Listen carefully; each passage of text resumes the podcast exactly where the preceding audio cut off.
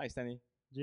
Salut Stani, GM, GM Stani. Merci d'avoir accepté notre invitation euh, à Cryptost pour parler euh, de AAV Lens Protocol, votre stablecoin. Vous venez juste d'annoncer votre stablecoin, le Go exactement, et tous les projets que tu mènes en fait avec ta team euh, sur le Web 3 et le Web décentralisé. Bon, nous savons à Cryptost ce qu'est AAV, Lens également. Donc je ne vais pas te demander de présenter ces protocoles, mais est-ce que tu peux euh, nous donner ta définition du Web3 pour comprendre un peu ta vision avant de parler euh, de tous ces projets? Oui, avec plaisir. Je pense que la révolution liée au Web3 est plutôt euh, par rapport à la propriété, plutôt qu'avec qu'autour de la valeur que tout ça va, va créer. À mon avis, la propriété, c'est ce qui fait la valeur. Le Web 1, c'était un moyen de d'avoir accès à de l'information de manière globale avec Internet et de pouvoir héberger du contenu et de fournir toutes ces informations-là au monde entier. Pour le Web 2, c'était la capacité d'interagir avec ce contenu, mais aussi de permettre à tous les internautes de créer, de créer du contenu. Et c'est ça qui est révolutionnaire avec Internet et par ce qu'on a appelé après le Web 2. On voit maintenant que le Web 3 est en train d'émerger et que ça change totalement comment Internet est construit, comment l'architecture d'Internet et comment la structure d'Internet est faite. Et on voit que nous, on va vers un chemin qui est plus décentralisé et qui va être davantage focalisé sur les utilisateurs, notamment en leur permettant de gouverner les protocoles, les applications décentralisées qui sont dans l'intérêt de tous et qui sont accessibles à tous. C'est-à-dire que n'importe qui peut avoir accès et, à, posséder des choses sur un réseau social, par exemple, comme votre photo de profil, ou même votre profil en globalité, ou même le réseau, c'est-à-dire l'audience que vous avez créée. C'est une nouvelle manière de voir et de penser, où les utilisateurs vont être en fait au centre du Web3 et ils vont profiter de la valeur qu'ils vont créer entre eux et surtout pour Et probablement la meilleure blockchain pour cela, c'est euh, Ethereum. C'est pour ça d'ailleurs qu'on est à ETHCC. Il y a juste quelques minutes, Vitalik Buterin, le cofondateur de euh, Ethereum, parlait sur la scène principale. Elle était pleine et il nous disait qu'Ethereum actuellement n'était fini qu'à 40% euh, à peu près, qu'avec le merge, hein, le passage à Ethereum 2.0 autour de septembre, ça passerait à 50 ou 60%. Qu'est-ce qui, selon toi, Stani, ferait qu'Ethereum serait totalement opérationnel et comment tu vois ce merge Je vais donner un petit peu plus de contexte sur euh, l'état actuel d'Ethereum pour mieux comprendre. Euh, en ce qui concerne les développements et les changements d'infrastructure qu'on doit faire sur du court terme et aussi une perspective sur les changements et les différentes implémentations qu'il faudra qu'on fasse sur une période un petit peu plus longue. Vitalik a donné plus de détails et a fait un panorama complet des plans à long terme pour Ethereum et des différentes améliorations qu'il faudrait mettre en place. Et même quand on les aura de toute façon atteints à 100%, on verra encore de nouvelles optimisations à effectuer. Les, applications et les logiciels, de toute façon, sont en constante évolution. J'aime prendre des exemples liés à la science, comme la nature, par exemple, qui est en constante évolution, et à mon avis, ça s'applique aussi à la technologie blockchain, et notamment à Ethereum, pour le coup parce que on résout des problèmes qui sont d'une nouvelle nature, qui sont d'une nouvelle ère. Et on a déjà résolu beaucoup de problèmes qui sont liés au domaine de la finance notamment. Et maintenant, on est en train de le faire aussi avec en ce qui concerne les, communautés, avec euh, tous les NFT et notamment ce qu'on appelle la réputation sociale. Je pense qu'avec le temps, de plus en plus de gens vont arriver dans l'écosystème de la blockchain et on aura de nouveaux challenges, de nouveaux problèmes à résoudre. À mon avis, ça va être un long chemin, mais on se dirige dans la bonne direction et on a déjà bien progressé. Pour moi, on est à la moitié de ce chemin et je pense que ça peut être une fierté pour tout le monde. Je pense que la communauté Ethereum peut être fière d'en être arrivée là et après tous ces différents changements importants, on va avoir de besoin de construire un grand écosystème, un écosystème encore plus, encore plus large et plus fort. Et, dans cette imagination, alors quelle est la place des layers 1 et des layers 2 J'ai vu ton tweet juste après euh, la conférence euh, d'Ethereum. Tu disais que le layer 1 était pour euh, la sécurité, le layer 2 pour le fun. C'est quoi la différence entre ces deux couches d'Ethereum? Oui, je pense qu'Ethereum sécurise beaucoup de valeurs maintenant et c'est donc un écosystème dans lequel beaucoup de personnes croient. C'est devenu une pièce maîtresse dans beaucoup d'infrastructures, de projets, d'applications décentralisées qu'on a actuellement. Et le développement donc de, de ce layer 1, il est fortement axé sur la sécurité parce qu'on bascule actuellement du proof of work vers le proof of stake et on veut conserver une infrastructure sécurisée, que ce soit maintenant ou alors pour le futur. Mais en même temps, on veut continuer aussi d'avoir beaucoup d'innovation. D'ailleurs, notre équipe est connue pour innover euh, énormément. On adore construire de nouvelles applications, de nouveaux protocoles. Et les layers 2, ce sont des endroits où on peut essayer plein de nouvelles choses, de nouvelles applications, comme par exemple la sécurisation des transactions ou alors encore beaucoup d'autres choses. Et c'est pour ça qu'on voit beaucoup d'expérimentations qui sont réalisées sur les layers 2. Si ces expérimentations elles s'avèrent être pertinentes pour l'écosystème, alors elles seraient potentiellement implémentées sur le réseau principal, donc le layer 1. Et à mon avis, c'est comme ça qu'on construit un réseau de base, un layer 1 qui est très solide. Et ensuite, on innove par-dessus.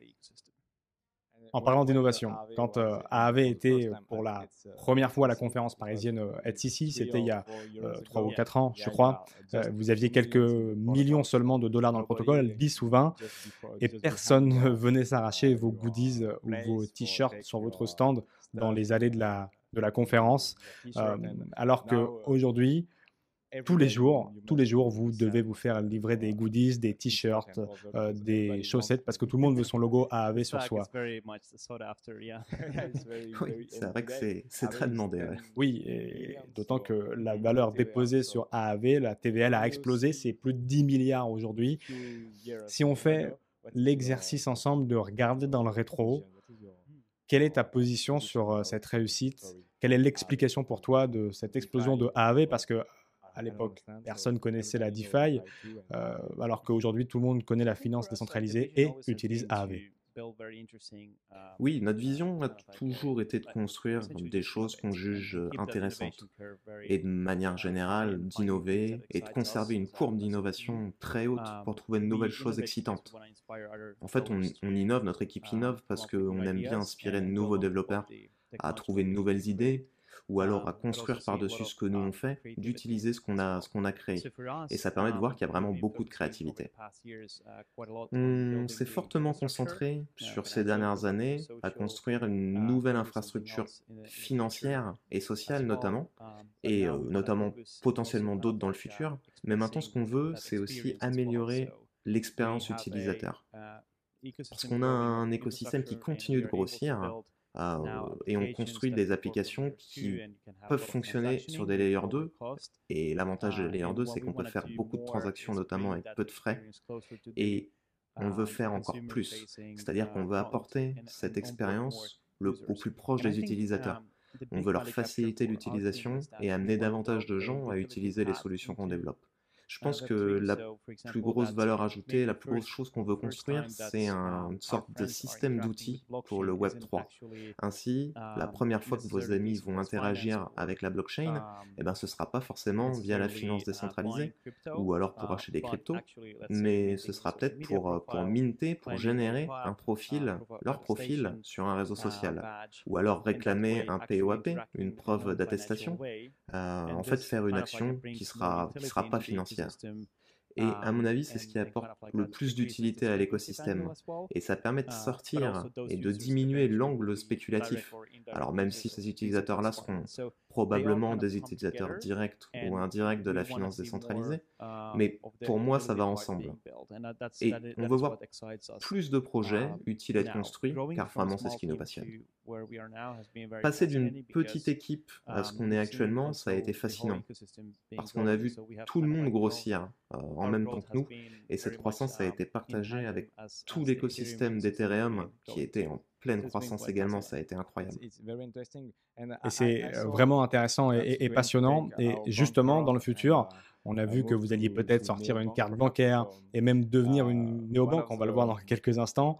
Euh, quoi qu'il en soit, on constate aujourd'hui que l'interface d'AAV hein, euh, via AAV.com est de moins en moins utilisée directement par les utilisateurs pour utiliser vos services.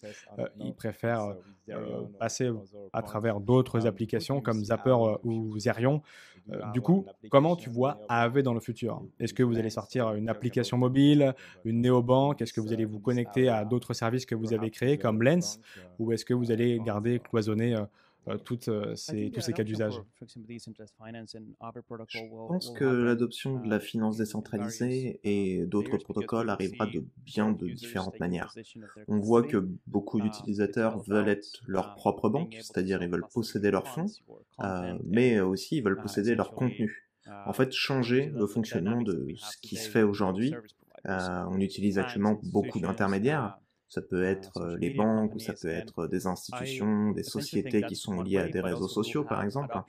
Et je pense que ça, ce sera la première étape. Et hum, on aura aussi une adoption de la part des gens qui auront le choix, qui ont le choix en fait, et qui choisiront soit la décentralisation, soit la centralisation, euh, c'est-à-dire laisser la gestion de leurs fonds à des entreprises qui leur apporteront des services supplémentaires. Et c'est pourquoi on voit beaucoup de fintech et d'institutions qui sont très intéressés par la finance décentralisée pour l'utiliser et construire en l'utilisant comme étant un pilier euh, des infrastructures et des services qu'ils offriront à leurs utilisateurs. Mais le plus important, c'est qu'on aura la liberté de choisir. On pourra utiliser ce qui sera le plus utile pour nous et je pense que c'est grâce à ça qu'on verra de plus en plus d'utilisateurs arriver dans les cryptos et que plus en plus d'applications euh, seront construites sur la blockchain et que ces applications, qui seront d'ailleurs pas forcément financières, attireront du monde. Et ces gens, ils essaieront ensuite les applications qui sont liées à la finance. Et donc on aura une vraie économie on-chain, c'est-à-dire sur la blockchain. Alors justement, avec AAV, on, on redevient propriétaire de son euh, argent. Et avec Lens, on redevient propriétaire de ses données privées, de ses contenus. Alors, pour toi, Stanis, c'est quoi le plus important? C'est de reprendre le contrôle sur son argent ou de reprendre le contrôle sur ses données privées? je pense que pour les utilisateurs, la chose la plus importante, c'est d'être indépendant, self-custody. En fait, avoir accès à ces actifs et pouvoir les contrôler. Décider de ce qu'on va faire avec ces actifs et aussi la propriété de nos contenus, de ce qu'on va créer sur les réseaux sociaux, par exemple. Sur Lens, l'idée, c'est qu'après euh, que vous ayez, qu'on a créé notre profil, on va pouvoir suivre d'autres personnes et créer un réseau qui est propre à nous. Et aucune plateforme peut nous prendre ce réseau-là. Si on prend le cas de Twitter ou de TikTok, par exemple, si on crée une large audience et qu'elle nous permet de vivre, en fait, grâce à celle-ci, si on n'est plus aligné avec les règles de TikTok, si on n'est plus d'accord avec ce que fait la plateforme, eh ben, on ne va pas pouvoir la quitter si facilement. Pourquoi? Parce qu'on ne peut pas transférer facilement notre audience, nos abonnés vers un autre réseau social. C'est pas facile. Et pour nous, ce qui est important, c'est que les gens puissent conserver leurs relations, leur réseau et changer de réseau social assez facile. On peut construire beaucoup de choses grâce à, grâce à un réseau. On peut développer une boutique en ligne, etc. par exemple, et ça a beaucoup de valeur. Et tout ça, c'est interconnecté. Parce qu'une audience, un réseau, euh, on, peut l'utiliser aussi dans la finance décentralisée. Et puis vice-versa de bien des manières dans le futur. Et c'est un pouvoir euh, important. Et comme on dit, chaque euh, grand pouvoir implique de grandes responsabilités. Alors ouvrons le nouveau chapitre de cet échange sur votre nouveau joujou, le stablecoin, GHO, Go. Alors au moment où on enregistre cet échange en juillet 2022, c'est encore une proposition débattue dans le forum de gouvernance de AAV pour savoir quelle forme il prendra. Mais en tout cas, ce qu'on sait, c'est que vous allez a priori sortir un stablecoin. Pourquoi ce choix? Qu'est-ce qui a motivé votre choix? je pense que cela apporte plus de choix et davantage de diversité parmi tous les stablecoins qui existent déjà. Et ça n'affectera pas les stablecoins qui sont déjà existants. Ils resteront de toute façon listés sur AV si la communauté le, le souhaite. Nous et notre communauté, on pense qu'il faut créer un marché diversifié, le plus diversifié possible pour limiter les risques. Et je pense que notre stablecoin qui s'appelle Go va apporter beaucoup de bénéfices à notre communauté. Ils vont pouvoir créer des marchés de taux d'intérêt, donc des marchés de dépôt et des marchés d'emprunt, ce qui leur servira, et aussi un stablecoin qui intéressera tous les utilisateurs de la finance décentralisée, de la DeFi, puisque quand on dépose des cryptoactifs dans le protocole AV, on va toucher des intérêts sur ces cryptoactifs déposés, ce qu'on appelle le collatéral. Et après votre dépôt, vous allez créer des stablecoins qu'on pourra ensuite déposer dans une autre pool, ce qu'on appelle une réserve de, une réserve de liquidité, sur un layer 2 par exemple. Et les layers 2 joueront un rôle important, puisqu'avec Go, on veut faire un pas en avant et créer davantage d'utilisation avec les stablecoins. Donc il ne s'agit pas seulement de faire de Go un succès dans l'écosystème de la finance décentralisée, mais on veut qu'il soit utilisé aussi dans des endroits comme en Argentine, où on sait que les monnaies locales vont souffrir d'une très grande inflation, et euh, on veut résoudre ces problèmes-là qu'on peut retrouver dans le monde entier. On aimerait aussi voir des, des gens utiliser Go pour acheter des choses euh, cool, c'est-à-dire euh, accorder en fait plus de valeur à ce qu'on va utiliser nous-mêmes pour payer, plutôt que juste réaliser une transaction. Pour finir euh, au, sujet de AAV, avant de parler de Lens euh, juste après, euh, vous avez sorti il y a quelques mois AAV Arc, qui est la version d'AAV pour les institutionnels. qu'est-ce qu'ils font dans la finance décentralisée, ces instituts, et qu'est-ce que leur apporte la DeFi? Parce que il y a quelques mois, beaucoup de personnes pensaient encore que euh, ça allait être un affrontement entre la finance euh, décentralisée et la finance centralisée. Euh, d'autres personnes pensaient que ça allait être au contraire un pont entre les deux et que ces deux mondes allaient faire quelque chose de grand ensemble. Qu'est-ce que tu penses, toi, sur ces deux versions de l'histoire? Je pense uh, qu'Arc est un marché fascinant, car très proche uh, de ce que font les autres protocoles, um, mais avec certaines modifications, notamment le fait qu'on ne puisse pas prêter à, um, certaines personnes. On va pouvoir prêter qu'à certains emprunteurs qui sont identifiés et qui sont autorisés uh, par d'autres entités. Ces autorités-là, elles vont s'assurer du respect des conditions pour pouvoir accéder au marché. C'est un espace intéressant qui est réservé uniquement aux institutions euh, et comme ça, elles peuvent essayer la finance décentralisée d'une manière plus poussée et donc, il y a des exigences évidemment spécifiques pour pouvoir participer à cette finance décentralisée. Et donc, ça leur permet et ça les aide à utiliser cette nouvelle technologie qui permet de vérifier de manière plus transparente euh, et qui est aussi de manière euh, décentralisée. Et c'est vraiment une grosse euh, proposition de valeur de la DeFi pour ces institutions financières. AV, Lens Protocol, euh, bientôt une néobanque. En fait, tu dors jamais. Comment tu fais pour euh, partager ton temps sur tous ces projets?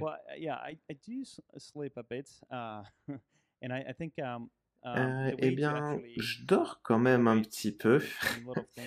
Actuellement, pour, pour innover um, euh, dans beaucoup de choses en même temps, pour gérer plusieurs projets en même temps, il faut avoir une bonne équipe, une bonne dynamique d'équipe pour pouvoir bien répartir le travail. Et je dois trouver les moments et les endroits où je peux intervenir pour aider sur ces différents projets. Ça fonctionne plutôt bien avec notre équipe et je pense que le succès n'est pas uniquement basé sur le temps que je vais attribuer à ces différents projets, mais surtout sur les capacités de toutes les équipes à s'organiser eux-mêmes autour des produits qui les fascinent et ça va les pousser à y contribuer. Nos équipes, elles travaillent beaucoup et quand elles travaillent sur quelque chose, en fait, ça devient très rapidement une passion, ce qui fait qu'elles s'engagent vraiment à 100%. Et l'équipe d'AV, elle a une flexibilité qui fait qu'on se lance vraiment à corps perdu dans un projet. Hmm, vraiment passionnant. Merci pour cette confidence, euh, Stani. Et justement, pour finir euh, cet entretien, euh, il y a quelques jours, on a sorti sur ce journal de Cryptost une interview avec David Silverman sur le protocole Lens. donc, je, laisserai les gens le consulter. Mais Lens est une révolution assez énorme dans les réseaux sociaux, comme on a pu le voir. Euh, pourquoi? Parce qu'on n'a pas besoin d'avoir de millions et de millions d'utilisateurs pour que Lens soit rentable et fonctionne. Alors quel est le, secret du, Web3 et des réseaux sociaux euh, du Web3 Par exemple, Facebook a besoin de milliards d'users pour euh, être rentable. mais voilà, Lens n'a vraiment pas besoin de beaucoup de gens pour fonctionner. C'est quoi le secret des réseaux sociaux sur le Web3 À mon avis, il faut construire quelque chose qui est très flexible. Lens l'est dans le sens où c'est une application on-chain, donc qui est construite sur une blockchain et qui contient des modules, des modules pour suivre euh, des amis ou des personnes, de, pour commenter, pour collecter du contenu qui sont transformés en NFT. Et cette infrastructure qui est on-chain, elle peut évoluer de manière programmée. On peut faire des choses euh, chouettes, mais c'est aussi un protocole qui va permettre de choisir où on veut stocker nos données. On peut utiliser IPFS, Arweave, on peut les stocker sur la blockchain directement. Enfin, il y a une très grande flexibilité autour de tout ça. La clé pour que Lens soit adopté par les développeurs, c'est d'arriver à leur donner l'opportunité de choisir et de créer de nouvelles options, de nouvelles choses. Et c'est ce vers quoi l'équipe de Lens veut aller au final et détenir ces données, détenir ces routes digitales. C'est d'ailleurs le slogan de Lens Protocol. Merci beaucoup, Stanley, d'avoir répondu à toutes nos questions. Merci de m'avoir invité ici.